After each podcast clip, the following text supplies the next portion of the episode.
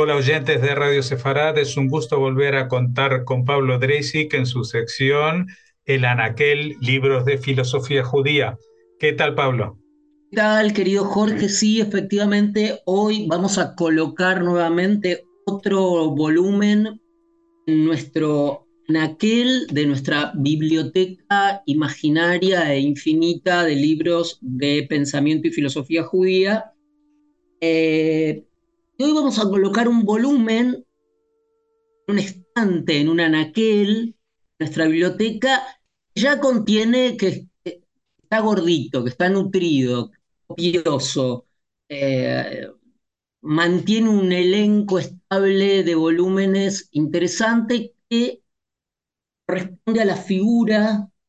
de Leo Strauss. Eh, este es un libro, un estudio sobre la filosofía de Leo Strauss, sobre la filosofía política y la filosofía en general de Leo Strauss, editado en el 2015 y cuyo autor es eh, el profesor Jeffrey Bernstein de eh, el College of the Holy Cross de Estados Unidos, en Massachusetts, y eh, el propio Bernstein es un investigador y un estudioso eh, del pensamiento de Leo Strauss. También eh, se ha dedicado sobre todo a, cierta recepción de, del pensamiento judío de entreguerras, y sobre todo en este libro, hay que decir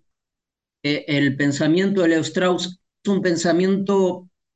que coloca una cuña, es un pensamiento incómodo. Hay, ciertos pensadores judíos contemporáneos que desorganizan eh, los criterios heredados o estándares eh,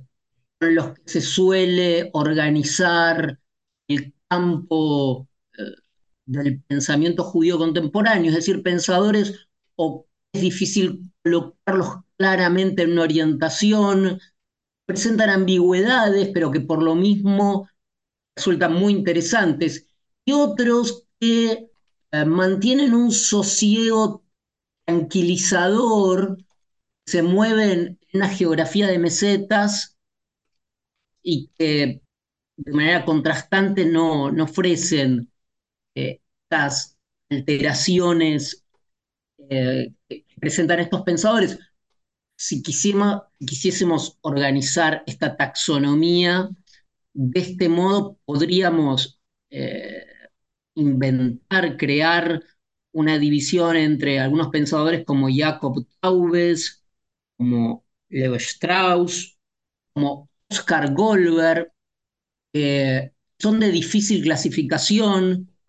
eh, que no se ajustan a, las categorías concebidas bajo las cuales establecemos los límites y, los estantes en la filosofía judía, eh, mm, filosofía judía neocantiana, filosofía eh, judía mística, filosofía eh, judía eh, aristotélica y nos encontramos con estos pensadores que, cuya, ubicación en el mapa resulta más compleja. Efectivamente, Leo Strauss eh, no solo es complejo, que para muchos el argumento final no queda claro y se mantiene siempre en disputa, sino que su propio estilo de escritura eh, resulta em, poco conducente a conclusiones rápidas y eh, hay una, no solo él escribía de este modo, o conducente a conclusiones apresuradas o claras, sino que hubo una teoría de la escritura que él llamó la escritura esotérica y exotérica, o sea que hay una metateoría de él cerca de la escritura filosófica como esotérica y exotérica. Se lo, hay acercamientos a la filosofía de Leo Strauss que acercan más o que enfatizan más, digamos, el problema que hay en, Leo Strauss entre la eh, ciudad, entre las leyes de la ciudad, entre las normas de la ciudad y la vida filosófica que busca la verdad. Dos fines pueden colisionar, pueden entrar en, entrar en contradicción. Hay otras lecturas que se fijan más en esto de la división entre lo exotérico y lo esotérico. Y hay toda una tradición que enfatiza más los polos alternativos disociados entre Atenas y Jerusalén. El, el topos, el gran tema, el gran argumento de Atenas y Jerusalén como eh, dos instancias. La primera Atenas tiene que ver con la búsqueda de la verdad, la vida filosófica, lo que decíamos antes, antes puede entrar en contradicción con la vida de la ciudad,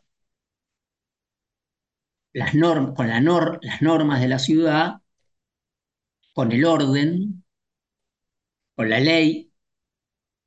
por otro lado, Jerusalén descansa sobre la obediencia, la heteronomía de la obediencia, el acatamiento a la ley. Es decir, que habría, habrían estas dos almas, por un lado la vida filosófica,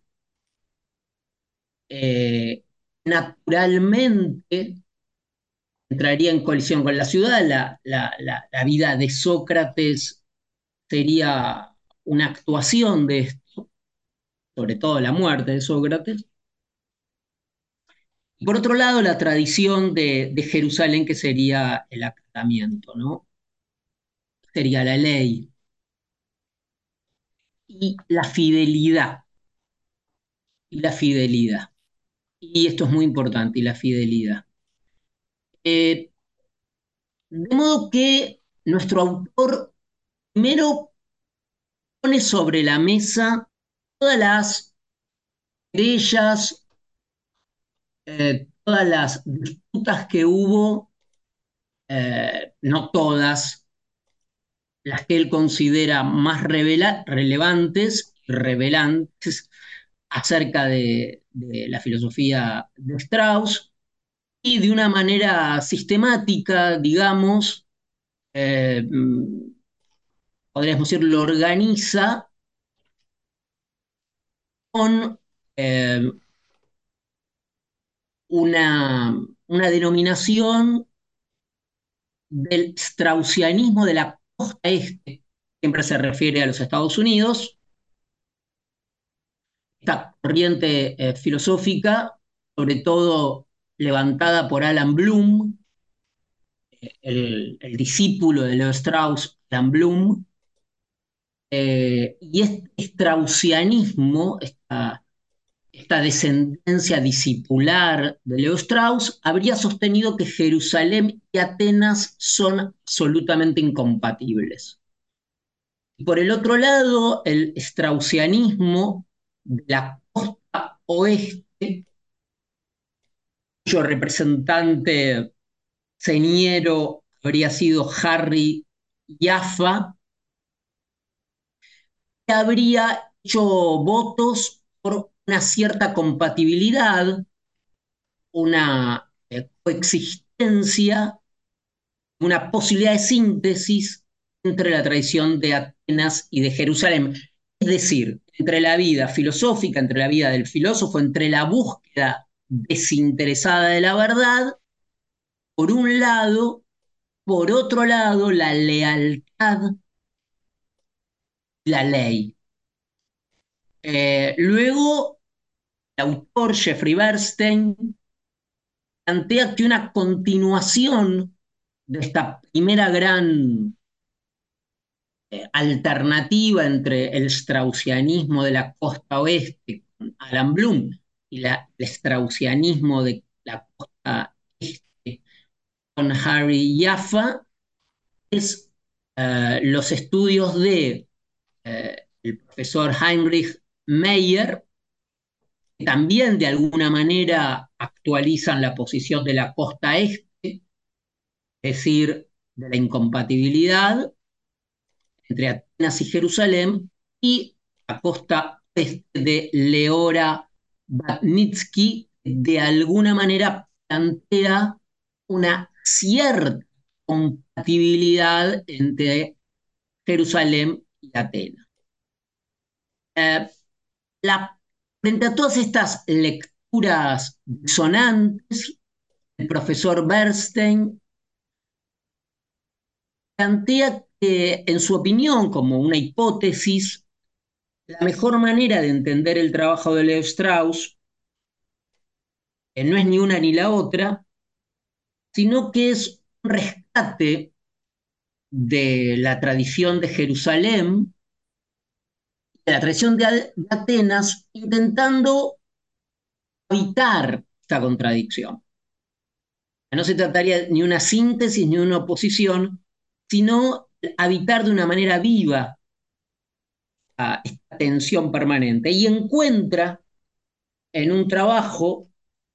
está publicado en español, que por lo tanto le recomendamos a nuestros oyentes, se llama ¿Qué es filosofía política? Se llama así, ¿qué es filosofía política? Si no recuerdo mal, es una conferencia que da Strauss en la Universidad Hebrea de Jerusalén, si no recuerdo mal, estoy recordando casi de memoria, este, editada esta conferencia, que es Filosofía Política, en la editorial Alianza. Y el texto se llama así, es Filosofía Política. Es muy interesante porque la, mm, eh, la posición del profesor Bernstein eh, eh, también descansa sobre Maimónides, es decir, para, para, para el profesor Bernstein, Maimónides, el que en realidad la figura de Maimónides permite, bien leído, dar cuenta de, no de la síntesis, pero de esta forma particular en que la filosofía premoderna es la que reivindica, la que levanta Leo Strauss, la filosofía moderna de Maimónides se opone tanto al pensamiento judío moderno como al pensamiento moderno en general. Entonces, muy interesante el modo en que el profesor Bernstein lee, lee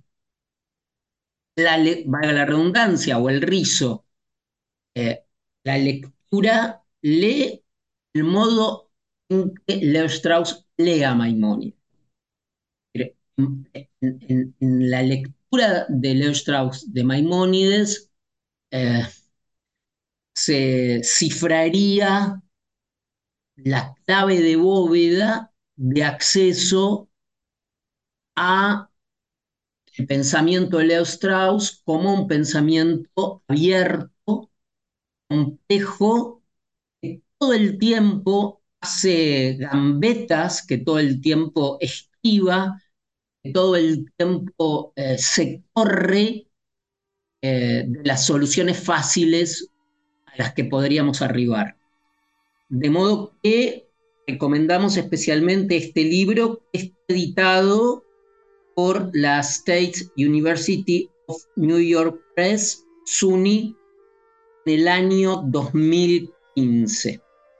Bueno, y con esta recomendación, pues,